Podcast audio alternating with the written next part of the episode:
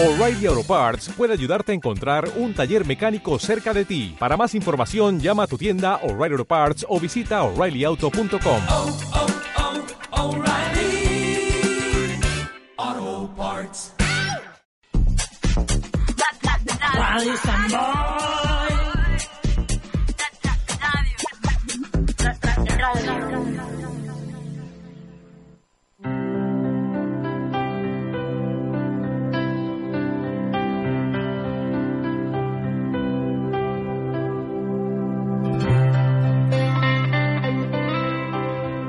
Jo sóc Sant Boi, un programa d'entrevistes per conèixer la gent que fa la teva ciutat.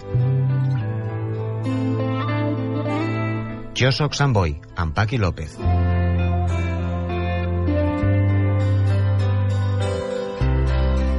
Hola, què tal, amics, amigues? Molt bona tarda. Com cada dimarts teniu una cita amb Jo soc Sant Boi sabeu què és el programa d'entrevistes aquesta vostra emissora Ràdio Sant Boi.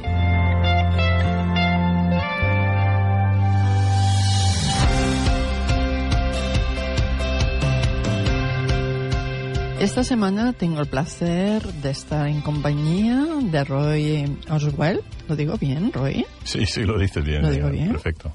Técnico internacional en floricultura, con estudios de silvicultura, técnico forestal, técnico en jardinería y máster en marketing, community manager y web marketing. Uf, de unido. Sí. bueno, son muchos títulos, pero... Sí, bueno, y, y que nos hemos dejado, ¿eh? Bueno, sí, sí. sí que hemos dejado algunos, sí. Bien, Roy nació en Holanda, ¿sí? Sí, perfecto. Sí, sí, correcto. Pero reside en San Boy desde hace años. Sí, es, es correcto, sí. Vale, entonces, para conocer el lado humano de nuestro invitado, nos gustaría retroceder un poquito en el tiempo y conocer tu infancia. Bueno. Ante todo, gracias, Paqui, por invitarme Ah, realmente a este programa y felicitar a todo el equipo y Radio Samboy por estos Muchas magníficos gracias. programas durante tantos años que lo he escuchado por la radio. Ujú. Gracias en nombre de todos. Eh, volver a, a mi infancia, pues sí, evidentemente, bueno, sí que me recuerdo muchas cosas de mi infancia, que mi infancia no fue nada fácil, pero eh, cosas que actualmente están muy de moda, que, que bueno, mis padres eh, en su momento se separaron y evidentemente, pues claro, la sociedad no la entendía porque la gente se separaba. Estoy hablando de hace ya aproximadamente 50 años, eh, que Sí. es- mi madre era uno de los primeros. Pero bueno, eh, aparte de, de esto, que mm, bueno, que he tenido muy buenos momentos jugando con pequeños patines en la calle, porque en Holanda se juega todo en ¿Cómo la es calle. Holanda? Explícanos un poquito. Holanda, bueno, es, eh, bueno, prácticamente vivimos todo en casitas. O vives en una gran ciudad, evidentemente vives como en, en San Boi o, o Barcelona.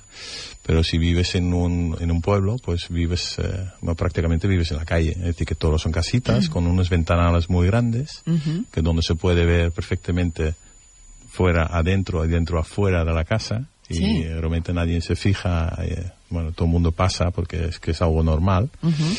Y bueno, las calles, eh, como anteriormente aquí también en San Boi, eh, estaba lleno de niños y estamos Sí. siempre en la calle, ¿no? Porque. No existía, digamos, tampoco ni el internet que tenemos ahora, los móviles y, y bueno, tampoco las televisiones empezaron, pero claro, en principio nosotros no pudimos ni comprar la televisión porque porque claro, no tenemos dinero para comprarla, sobre todo que también porque mis padres estaban separados.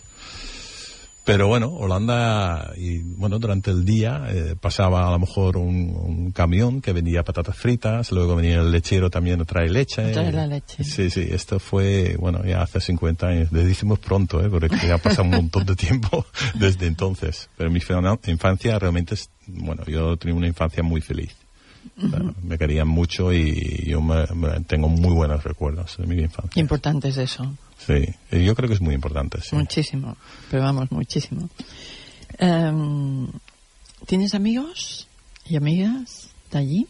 Sí, sí, tengo, tengo amigos y, bueno, amigas no tengo tanto porque lo he perdido durante el tiempo porque sí, sales de la, del país evidentemente dejará siempre una parte atrás, ¿no? Pero sí tengo amigos y tengo amigos de, de mi infancia, de cinco años, cuando jugamos a fútbol y todo esto, y, cada día con algunos seguimos hablando cada día, esto se dice pronto, pero ahora con los eh, smartphones pues se puede mandar WhatsApps y cosas así. Y no, no, eh, siempre tenemos atenciones del uno al otro y seguimos estando en contacto, sí, sí. eh. Muy bien. Eh, hablemos un poquito de, de tus estudios. Tú elegiste ese sector floricultor, como hemos comentado al principio. Pero ya fue desde joven que lo tenías muy claro que te querías dedicar a ello o fue saliendo conforme pasaron los años.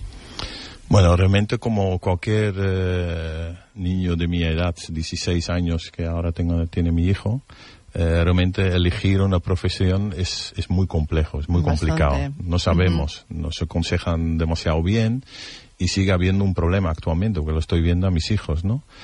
Eh, a mí me gusta la, nat- la naturaleza, esto lo tenía claro. Entonces, eh, yo pensaba, digo, bueno, pues mira, me gustaría ir a una escuela donde tiene que ver algo con la naturaleza. Y este fue la, la, la escuela de silvicultura. Y además, además que era un colegio que estaba a 30 kilómetros de mi casa, tenía que coger cada día un autobús. Eh, fue la primera salida, mi madre evidentemente nerviosa perdida, porque claro, tenía que ir solo al colegio. Y bueno, ahí eh, empezó a estudiar la silvicultura. Era un, un colegio muy importante, era un colegio, mm, digamos, de alto standing, pero no privado, porque privado no tenemos prácticamente en Holanda, Ah. todo es eh, público. Pero bueno, para entrar en tenías que hacer una, bueno, un examen médico y tenías que estar en perfecto Médico. médico, porque tenías que estar en perfectas condiciones, sobre todo la espalda. Y yo me recuerdo que me mandaron ejercicio que tenía la espalda torcida, tenía que hacer ejercicio para entrar al colegio. Y luego ahí dentro del colegio pues me encontraba con, con gente no, no, de muy alto standing, ¿no? Es decir, que gente que a lo mejor sus padres tenían, yo qué sé, un, un bosque de no sé cuántas hectáreas en Canadá y otros en Australia y, y gente que, bueno, pero el colegio a mí me, me encantaba, me gustaba mucho. Lo cual ¿Te que, sí, sí, me encantaba este colegio. Y así empezó, digamos, mi- mis estudios. Con la ¿Y tu pasión por la naturaleza, por, por, por todo lo que te rodeaba, Bueno, era innato desde pequeño? Bueno, desde luego, bueno, O sea, sí. desde joven. Sí, sí, era innato, sí, porque mis abuelo, mi abuelo ya se dedicaba a esto, lo cual que hizo Ah, vale. unos jardines muy importantes en Ámsterdam. ¿Sí? Entonces, claro, yo creo que algo en los genes tenía de él para seguir sus pasos, ¿no? Lo cual que, que sí, sí, que ya, yo creo que es un poco genético, ¿no? Que te da. Muy bien, entonces estudias silvicultura. ¿Y cuál fue el siguiente paso? Bueno, y digo, bueno, aquí eh, este era la- el paso más básico, digamos, de entrar y cuando lo saqué en cuatro años, que me dijeron que no lo iba a sacar en cuatro años, que tardaría más, porque claro, evidentemente eh, mi, situación familiar no era la habitual, lo cual que, pero bueno, lo saqué en cuatro años, pues yo digo, oye, tengo que estudiar más, tengo que ir a, hacer, sacar más títulos y tal y cual. Y me fui a, a la jardinería del Lillante, a estudiar jardines y todo esto. Es, este fue a 90 kilómetros de mi pueblo. Es decir que, No me digas. Sí, tenía que ir en tren.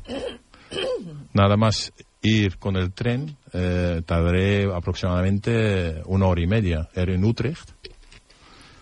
Y bueno, solamente el tren tardado a lo mejor una hora y luego autobús media hora. Es decir, que una hora y media para llegar hasta mi colegio y una hora de vuelta. Madre mía. Pero muy divertido, ¿eh? Decir, ¿Sí? que me lo pasó muy bien, sí, sí, de verdad. Muy bien. Eh, Roy es también un magnífico profesional con una amplia experiencia en campañas de marketing y promoción y con grandes habilidades para la comunicación. ¿Cómo fueron tus inicios en el mundo laboral? Quiero decir, explícanos cómo ha sido tu bagaje profesional, tanto como floricultor, como escritor en diferentes revistas, que también sé que escribes, dando ponencias. Sí. Eh, bueno, realmente cuando salí de los estudios, pues evidentemente me apuntó a, a una, a una oficina de, de mm, trabajo temporal. Eh, cual- yo aceptaba. O sea, ¿de eh, trabajo temporal. no, pero yo buscaba trabajo y digo, bueno, mira, ¿sabes? Me, me inscribo a- en una oficina esta de trabajo temporal y a ver qué es lo que me, lo que me pueden ofrecer.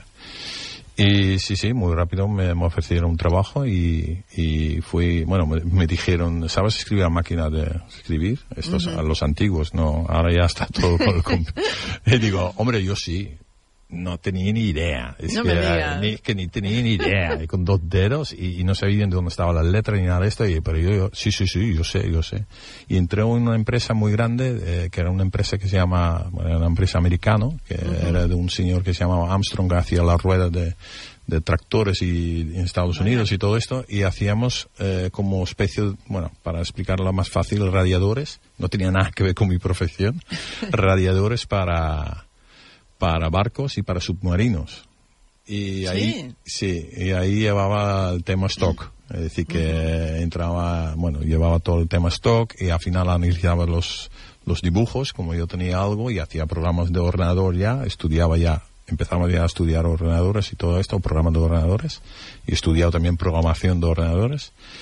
Y bueno, ahí empezó a trabajar. Este era mi comicio. Es decir, que no tiene nada que ver con mi profesión. Muy bien, entonces, ¿cómo pasaste realmente a tu profesión? Claro, eh, había una reorganización y decidió de salir, porque yo vi una injusticia tremenda que a gente que tenía 60 años lo despidieron y entonces me, me supo muy mal. Entonces yo le dije, digo, bueno, pues nada, no me gustaría llegar a los 60, que fíjate que casi lo tengo, eh, y que me despiden así de pronto, ¿sabes? Sin ningún recurso, sin ni ayuda, ni nada de esto. Entonces yo dije, mira, ¿sabes qué? Yo voy a viajar alrededor. Yo cogí, pues, cogí un dinero, evidentemente, y fui a viajar, y fui a... Quería montarme una jardinería en Mónaco. Ah, es lo que Estudió hacer. francés, estudió francés y fui a Mónaco. Pero en Mónaco no, no triunfó y al final acabé en España.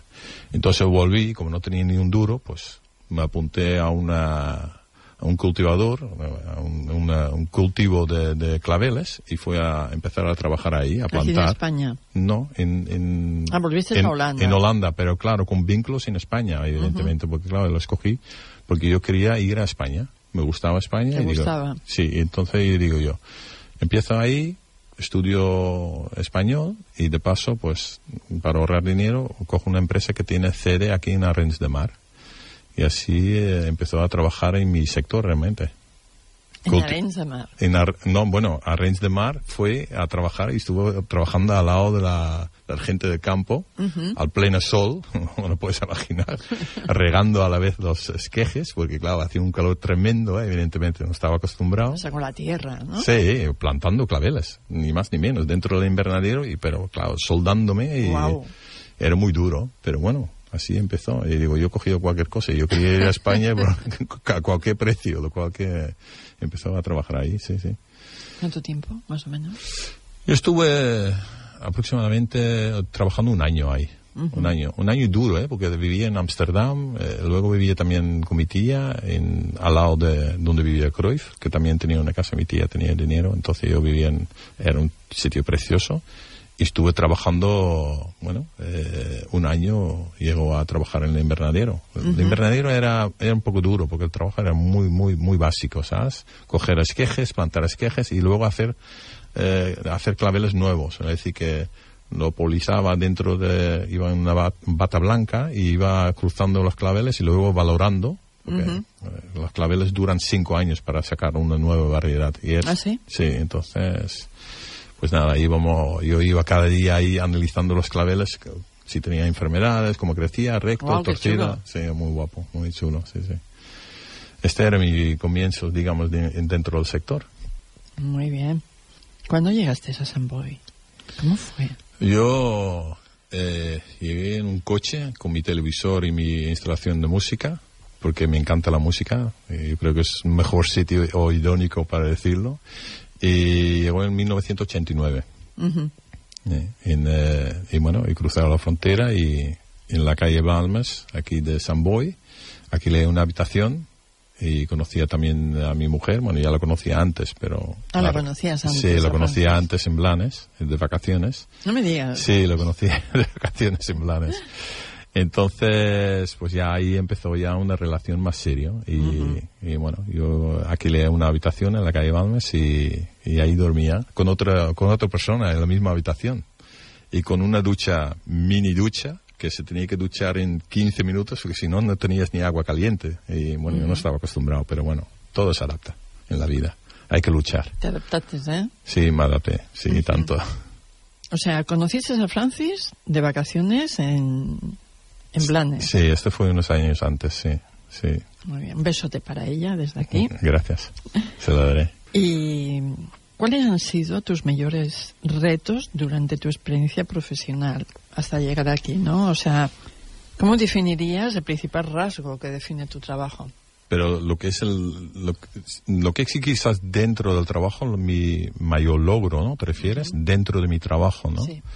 Claro, hacemos un salto grande, ¿no? Evidentemente, en principio no tenía este, este logro. El logro, yo creo que lo que conseguí más era plantar un globo estático en la Plaza Colón de Madrid. ¿Qué dices? Sí. Y desde ahí tirando flores a la gente. Esto fue en el Mundial. Pero por... Ah, para el Mundial. En el vale. Mundial eh, era dentro del recinto, porque los recintos alquilan a patrocinadores y normalmente no te dejan dentro de este recinto, pero como yo trabajaba por un, eh, bueno, una fundación sin ánimo de lucro, pues me dejaron. Y bueno, era, se llamaba lluvia de flores, ¿no? Entonces escribí me daba un mensaje antes del partido a toda la gente que iba a ver Holanda-España para dar los ánimos, eh, que la mejor gana, y lo, lo tenemos en una pequeña etiqueta que estaba hecho de semillas, que vía agradable, digamos, con un slogan que, que, bueno, que disfrutar del partido y que nos vemos de aquí a... Qué bonito. Sí, era muy bonito, de verdad que era muy chulo. Sí, sí. Bueno, y es- yo creo que es el mejor logro, porque además, además perdí en tres días, porque solo tenía tres días para organizarla, y tenía que luchar con Comunidad de Madrid, con el Ayuntamiento de Madrid, con políticos, que es muy complicado, porque en principio lo queríamos tirar desde un helicóptero, pero no nos dejaron, porque, bueno, con los atentados que pasó antes, bueno, no dejaron volar por encima de Madrid. Entonces, eh, sí que lo logremos en Ámsterdam y gracias a mí también se logró eso porque yo conocía también a la embajada, la embajada conocía al alcalde de Ámsterdam y al final di permiso para tirarlo desde un helicóptero y está en la internet, es precioso, ¿eh? La gente alucinaba. Viendo flores de un helicóptero que tiene no sé cuánta altura, cayendo flores para abajo, bueno, es una gozada, Oh, es una gozada, es, es muy emocionante. Pero bueno, nosotros no tuvimos esta suerte en, en Madrid, pero bueno, que también hicimos unos reportajes de fotografía muy chulos y, y se veía bien claro que las flores caían del, del cielo, digamos, con este mensaje tan bonito. Este es el mayor logro. Sin duda, tres kilos perdí. No me extraña. Organizar todo esto en tres Sí, días. sí, madre sí, mía. sí. A las 11 de la noche, el día anterior, consiguió el, el- el globo estática y porque tenía que llamar a un señor que tenía que salir en Asturias, que tenía que salir del restaurante para hablar conmigo, pero bueno, guau, yo pensaba que no iba a lograr, ¿eh? al final lo logré. Qué sensación cuando has logrado una cosa así. Pues saltar. Hay alguno otro más tengo, ¿eh? pero este fue el mayor. Alguno otro más tenía. Es una satisfacción tremendo cuando consigues que, que, que al final pues puedes hacer realmente lo que te he propuesto, ¿no? Todo se puede lograr en la vida, ¿eh? desde luego. Eh, Únicamente hay que tener ganas y tirar para adelante. Y no Tirar tirar la toalla adelante. jamás. No tirar la toalla jamás. Tenemos que decir que eh, conjuntamente con, con tu mujer tenéis una floristería que es súper conocida aquí en San Boy, que eso también lo quiero decir, que la floristería Cádiz. Bueno, gracias. Muy- sí, no, sí, por verdad. favor, es que Sí. te hemos hablado de ella y no, no hemos dicho lo de la floristería y para mí es muy importante también, porque es un rincón maravilloso.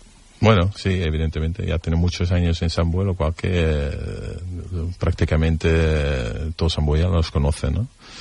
Y sí que es verdad que, el- que, que es un, un negocio muy muy bonito. Es que trabajar en Samboy con tanta gente en la calle es muy, es muy chulo, de verdad. ¿Qué significa para ti trabajar con flores, con plantas? ¿Un medio de vida? ¿Una vocación? ¿Una pasión? Yo, has dicho tres cosas y yo creo que los tres lo llevan, ¿no? Tiene que ser vocacional. Es muy duro trabajar en las flores, aunque la gente dice, ay, qué bonitas las flores, pero es duro. Es duro. hay que limpiar cubos, hay que crear agua, bueno, etcétera, etcétera, para no alargar mucho la conversación en este tema. Pero eh, pasión, claro, hay que tener pasión. Y Si no tienes pasión, evidentemente eh, la vocación tampoco no te sirve, ¿no? Yo creo que sí, hay que tener las tres cosas. Y bueno, es hermoso trabajar con las flores, pero a veces también es duro. Es decir, que no todo el mundo sigue. adelanto con este tema. Muy bien, vamos a hacer una pequeña pausa, ¿te parece? Sí, me parece bien. Para escuchar un poco de música. Has elegido una canción. Sí, sí. ¿Tiene algún motivo? ¿Simplemente porque te gusta? Bueno, esta canción realmente eh, la he elegido porque toda mi vida la he llevado encima. Es decir, que desde pequeño, siempre con mis estudios, yo siempre ponía música y siempre era esta canción, y lo cual que, bueno, eh, Pink Floyd es que part- forma parte de mi vida, ¿no? Preséntala. ¿Qué Pues- vamos a escuchar? Pues Pink Floyd, The Wall.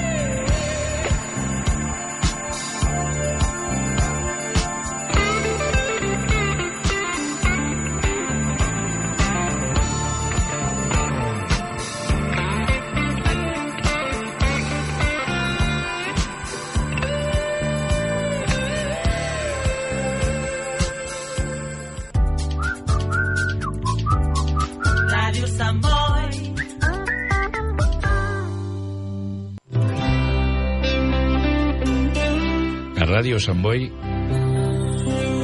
jo sóc Sant Boi. Y yo soy Samboy, esta tarde hablando con Roy de un tema que me apasiona, que me encanta y es plantas, flores, bosques. Eh, Roy, hace años que la floricultura es uno de los negocios agrícola con mayor desarrollo, ¿verdad? Eh, lo que es a nivel internacional, bueno, sobre todo en Sí. mi país, evidentemente. En mi país no te lo puedes imaginar lo que facturamos. Es que ¿Sí? yo me parece que es el presupuesto de España. Este se dice rápido, 4,7 mil millones de euros se vende al año. No me digas. Sí, y se vende a 2.500 eh, bueno, intermediarios, que son mayoristas exportadores, digamos. Y luego hay 5.500 cultivadores que, que llevan la, la flor cada día a la subasta de Holanda, que es tremendo. Es que deberías visitar, o todo el mundo lo aconsejo que lo visita algún día, porque es una pasada de grande. Son 80 campos de fútbol, un mercado, que hay tres Un mercado. es solo un mercado. Entonces es un negocio tremendo. Es, yo creo que es el, está en el tercer puesto en Holanda. Y bueno, a nivel internacional realmente pues España no está, está en el número 12 aproximadamente, lo cual que eh, tampoco no está en un, en- a un nivel muy alto. Eh, está por debajo de Polonia. eh, Polonia, por ejemplo, es- bueno, vende bastante más flores. Aquí no tenemos mucha costumbre de comprar y vender flores, digamos, o comprar flores la- los consumidores. Es una lástima, pero bueno. Sí, si no es por un hecho puntual, No, es que no, es- no es costumbre realmente. Y creo que también tiene que ver algo con la felicidad, ¿eh? incluso. Eh, Hoy lo estaba diciendo y quizás a lo mejor es interesante este análisis porque eh, los españoles en general son bastante felices, junto con la familia, eh, la comida es muy, Muy importante, familiares. son muy familiares. Entonces, claro, eh, quizás a lo mejor comparando con mi país, no con otros, pero con Holanda, pues no somos muy familiares. Entonces la felicidad, si estás en casa, pues lo buscas y lo pones en tu casa, ¿no? Y las flores de repente te dan felicidad en las plantas. Entonces, claro, tú intentas decorar tu casa para que estar más feliz. Y quizás a lo mejor es, puede ser una de las razones que aquí no se, se vende tanto flores y plantas.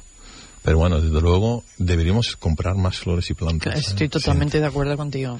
porque la ciudad es muy gris, sin, sin verde y, sin, Sí, y nos aporta mucho, realmente. Y aprender a cuidarlas. Aprender a cuidarlas. Pero esto es cultura. Esto ya se tiene que aprender con, durante los años. durante los años. Eh, de lo que nos has comentado, hablamos de tres países, por ejemplo, en la producción de flores. ¿Y qué tienen en común? Tres países. Bueno, hay bastante países y no podemos imaginar la- los países que cultivan flores. Incluso España es un, culti- un país cultivador de flores, ¿no? Pero no muy importante. Los tres más importantes creo que es evidentemente Holanda, pero no solamente cultivan, ellos destruyen. Lo cual que, producen, de todo. eh, sí, Exportan. pero también importa desde otros países y lo destruye, destruye a todas partes del mundo, ¿no? Pero evidentemente países que nos conocemos en España, más bien, que nos trae flores a España, eh, es Holanda eh, y Sudamérica, que son Colombia y Ecuador. Y bueno, y luego tenemos también flores de África. China es un país muy importante, pero las flores no nos llegan, está muy lejos, que va a, a Japón. Pero los tres, tres son, yo creo que tres continentes más bien, Europa, África y Sudamérica. ¿Qué significan para ti, por ejemplo, las ferias comerciales de flores, los concursos florales, ver, eh, como ahora que ha sido en este mes de mayo, Girona en Flors? Eh, Girona Flores es, una- es un evento magnífico eh, porque va dirigido al público. Entonces, claro, hay que, hay que diferenciar lo que es la feria al profesional y la feria al Sí, sí, público. he puesto tres ejemplos Sí. diferentes por lo mismo. Eh, y, bueno, Temps de Flores es magnífico. Ha Exacto. perdido un poco su encanto, porque antes se llevaba mucho más flor, pero claro, también vale mucho dinero. Incluso yo eh, os he regalado muchas flores. Eh, a mí me parece, bueno, me parece excepcional, me parece necesario, digamos, que se hace más eh, promoción de floricultura hacia, hacia el consumidor, ¿no? En lo que son las ferias para los profesionales, pues mira, son sus altos y bajos, ¿no? Había una época que estaba muy de moda, luego ahora con las tecnologías se ha ido un poco a menos, y yo creo que volverá a ser eh, importante, ¿no? Que la gente lo que quiere es relacionarse, ¿no? Evidentemente, Claro. y hablar, ver el producto, tocarla, y es- yo creo que es muy importante las ferias, sí. Perfecto. Estamos en un país que hay sequía y durante bastante tiempo, ¿no? Y me imagino que afecta a muchos empresarios, ¿no? El sector de la floricultura parece haber sorteado esta crisis del agua gracias a la instalación y uso de nuevas tecnologías.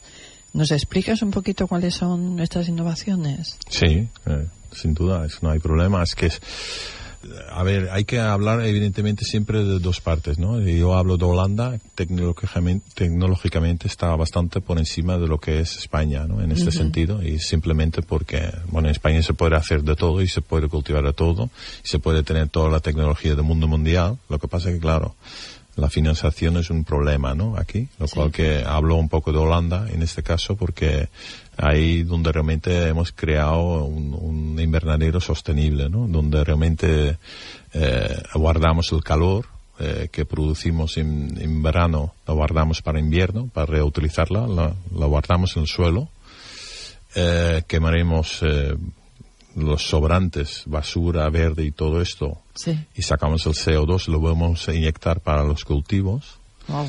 Eh, tenemos placas solares legales, sin ninguna multa que le van a dar por tenerla.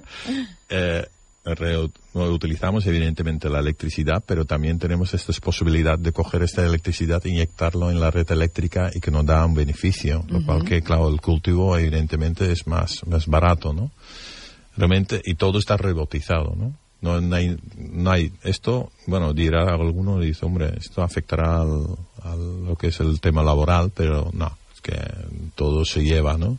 En Holanda no hay, no hay de empleo, desempleo hay solo un 2%, lo cual que Madre no mía. estamos hablando de un problema laboral, ¿no? En este caso, pero eh, todas las plantas se mueven eh, de forma automática. Tú entras en, en un invernadero y dices, bueno, y aquí no hay gente y los carros se van y se vienen y se cogen la plantita, se pone una bolsa de plástico.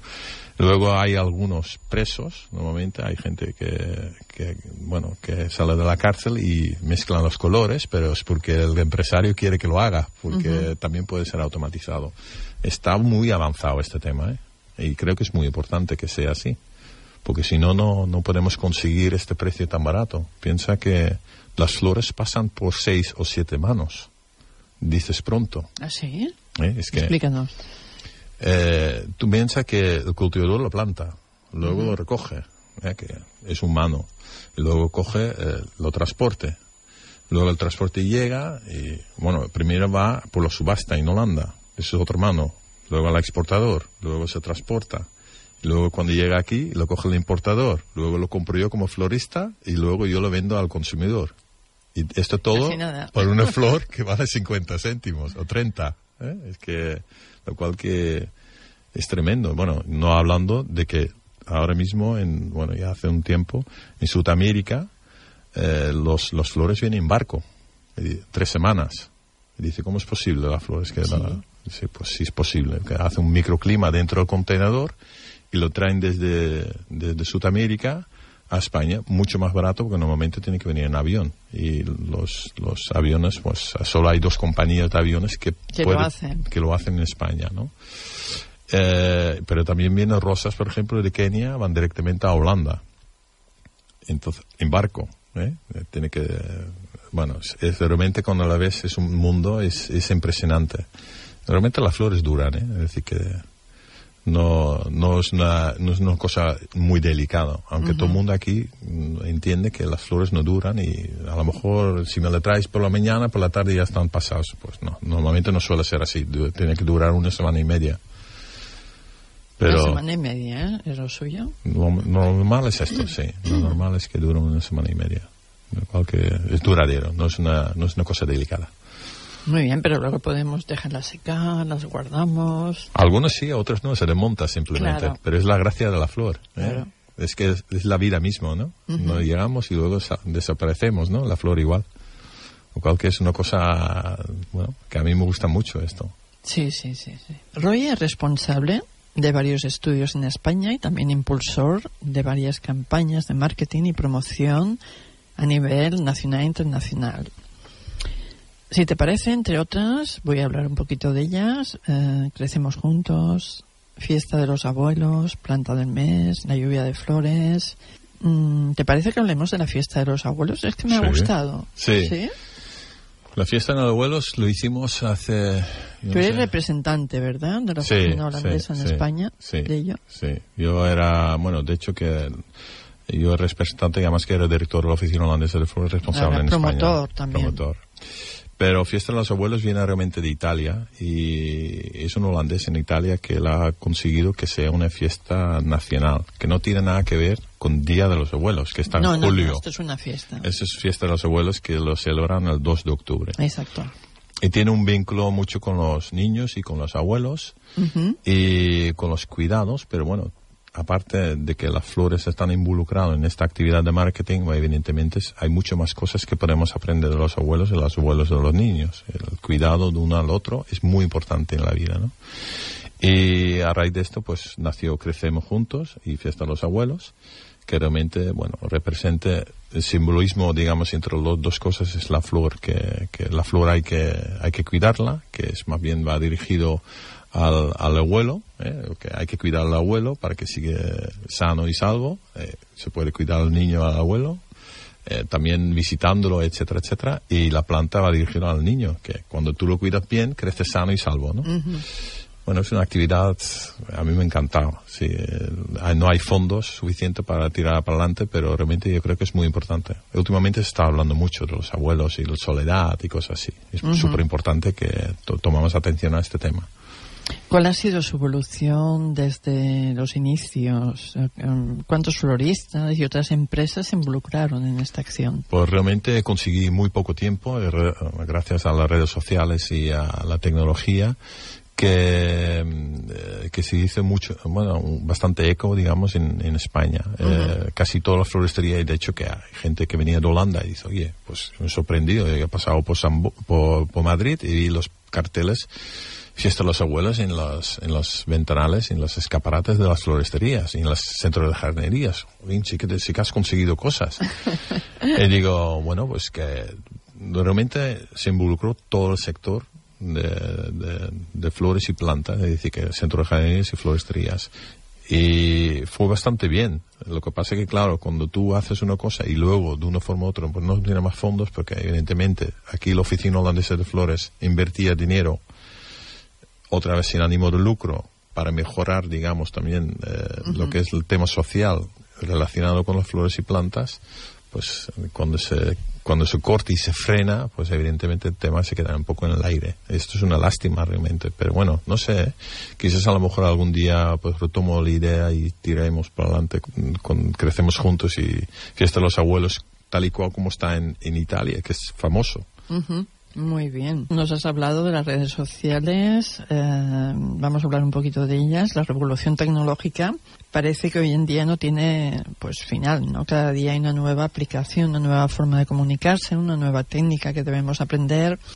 ¿Cuál crees tú que es la mejor manera de mantenerse actualizado, o sea, de darse a conocer también a través de las redes? Sí, sí, eh, yo he hecho varios estudios en este tema. Eh, yo creo que realmente para todo aquello que, bueno, evidentemente por lo que es el negocio, pues claro, las, las tecnologías es un mundo, ¿no? Y sobre todo si te, si tienes una edad determinada, pues te cuesta mucho, ¿no? De, de, bueno, de interesarte por esto. Pero es muy corto la, la, la, la respuesta a esta pregunta, porque realmente lo que debería hacer todo el mundo para actualizarse en este tema es leer. Es que no hay otra cosa. Hay que leer y hay que estudiar. Y Hay que claro, para leer hay que gustar. Lo que pasa es que es muy, para mucha gente es muy tocho, es muy, es muy, no le gusta nada, ¿no? Eh, Entonces yo creo que, bueno, lo más importante es que si, si no lees o si no quieres leer, pues que vayas a conferencias donde te explican cosas o que buscas vídeos en internet que, que te enseño cómo tienes que utilizar las tecnologías. Este tema se puede llenar otro programa porque hay tanto versatilidad en este en, lo que son las tecnologías que es tremendo, ¿no? Cada vez tenemos que aprender más. Eh, como tú nos has comentado, eres eh, florista ocasional en vuestra floristería, ¿no? De la floristería Cáliz, que está en nuestro municipio. A mí me gustaría hablar un poquito de los arreglos florales. Por ejemplo, ¿de dónde nace la inspiración, no? ¿Cuál es el proceso creativo para un buen arreglo floral? Bueno, realmente el tema creativo lo tiene cualquier persona, ¿no? Sí. Cualquier niño lo tiene. Decir, que lo que pasa es que en los colegios muchas veces no llega a utilizarla. Yo creo que es súper importante que la creatividad en los colegios pues se sigue alimentando y se sigue apoyando, ¿no? Porque yo creo que es más importante la creatividad. Pero bueno, sí, la la cre- creatividad, sí. sea, es súper importante. Eh, yo creo que la creatividad, pues, ¿dónde se viene? Pues, evidentemente por cursos, tienes que, hoy en día que tenemos con la tecnología es muy fácil porque se conecta a cualquier plataforma de floristas, eh, puedes ver mil y una historias, pero claro, hay que tener la base. La técnica, la base hay que aprenderlo en un colegio, esto está claro. Pero claro, ahí aprendes cosas que realmente en la vida real de alguna floristería pues no lo puedes realizar porque Claro. si no eh, tendrás que venderlo muy caro y no es posible. Entonces ahí tienes que reinventarte, intentar hacer cosas que se hacen muy deprisa y muy rápido. Entonces ahí tienes que utilizar tu imaginación o simplemente buscar la manera que tú aprendes estas cosas por las redes sociales. Y ahí viene un poco la creatividad, digamos, de, la, de lo que es la, un trabajo en la florestería. Claro, es crear. Es crear. Crear. Es crear y muy, y muy poco, en corto tiempo. Es decir, que tú pienses, tú, viene un cliente y lo quiere ya. Claro. Es decir, que no puedes estar pensando cómo lo voy a montar.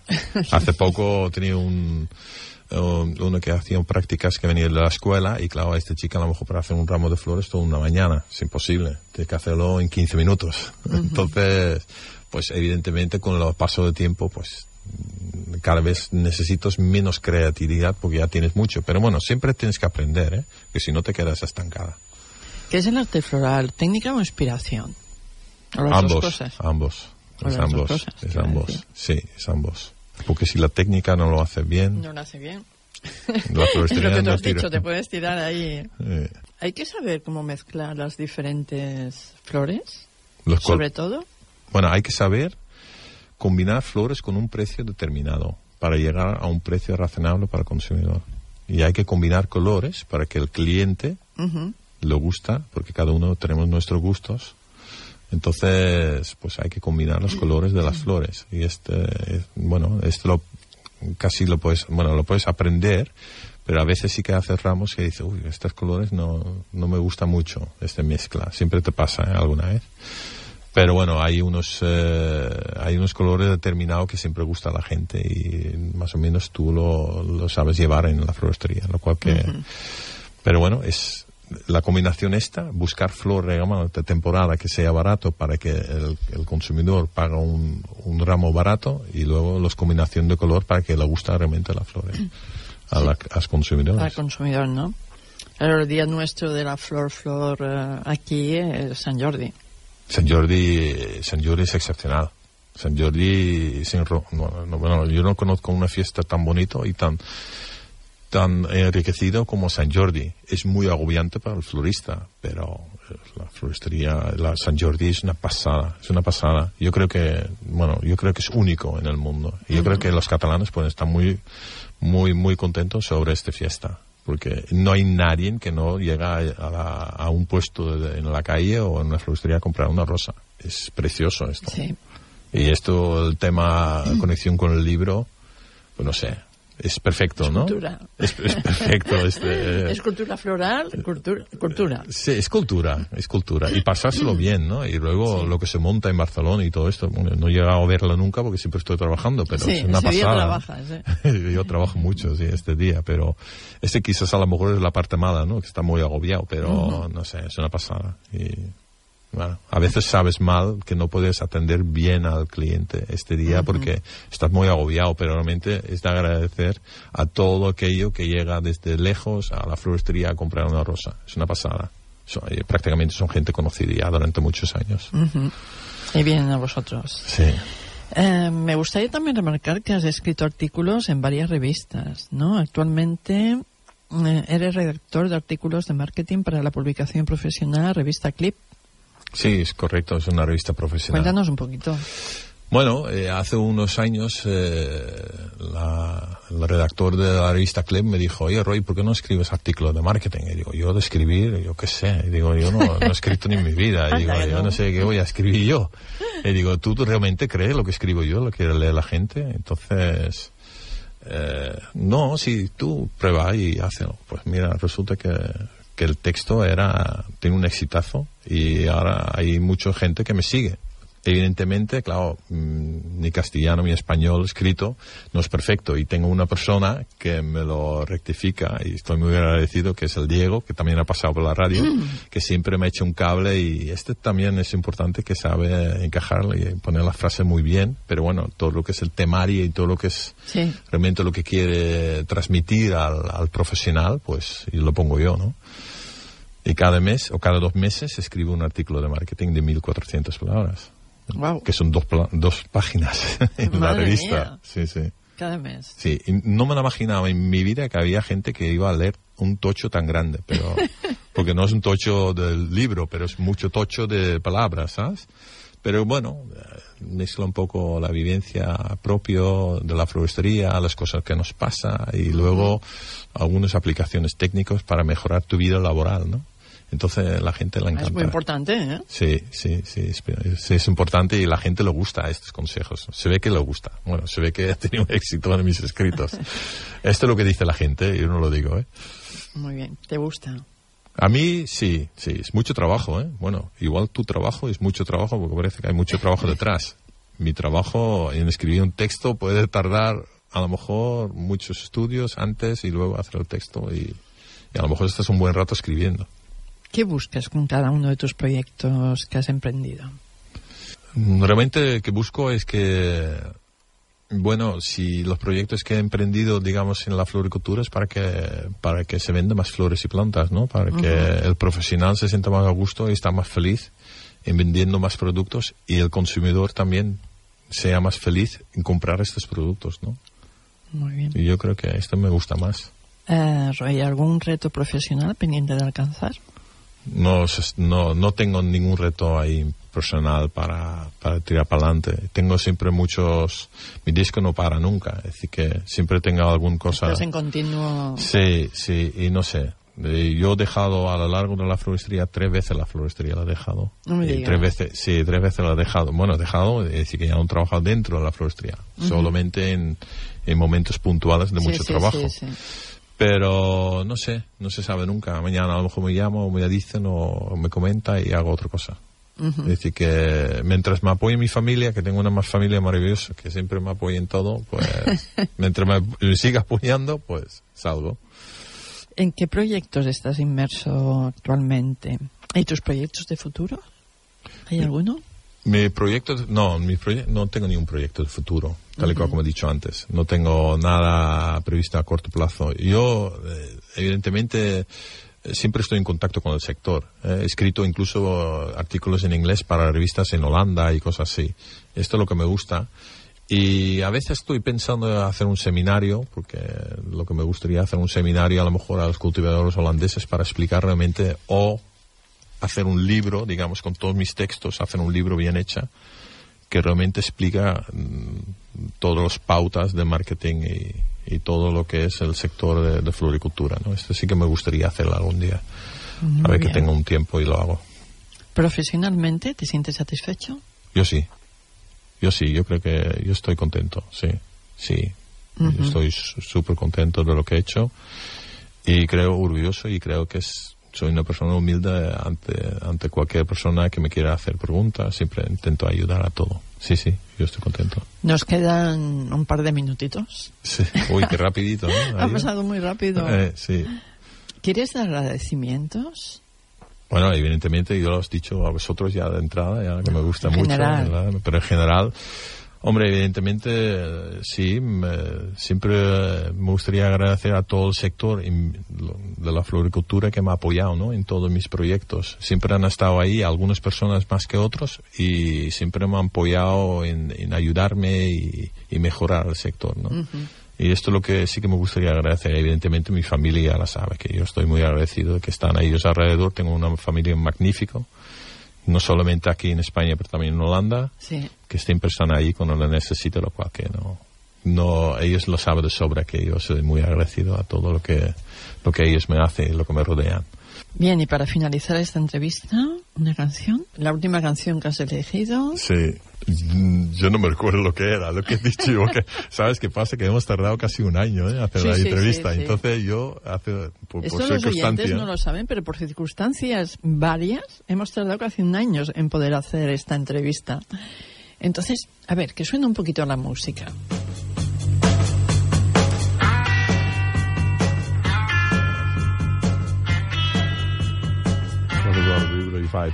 Sí, me encanta. Esta es para ti. Muy bien, gracias, muchísimas gracias.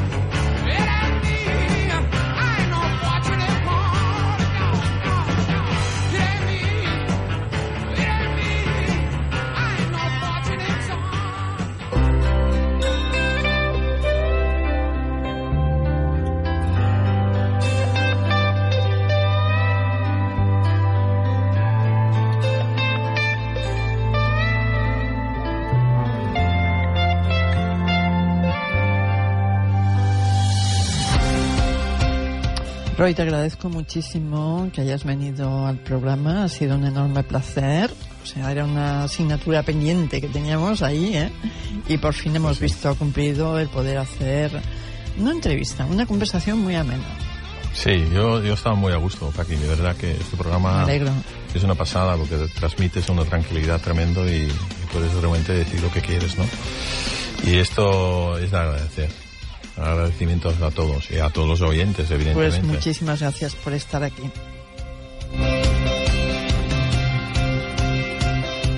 Y control de sonido, como cada semana, Fernando Martínez y aquí a pie de micro, Paqui López. Ens veiem per les zones. Adeu!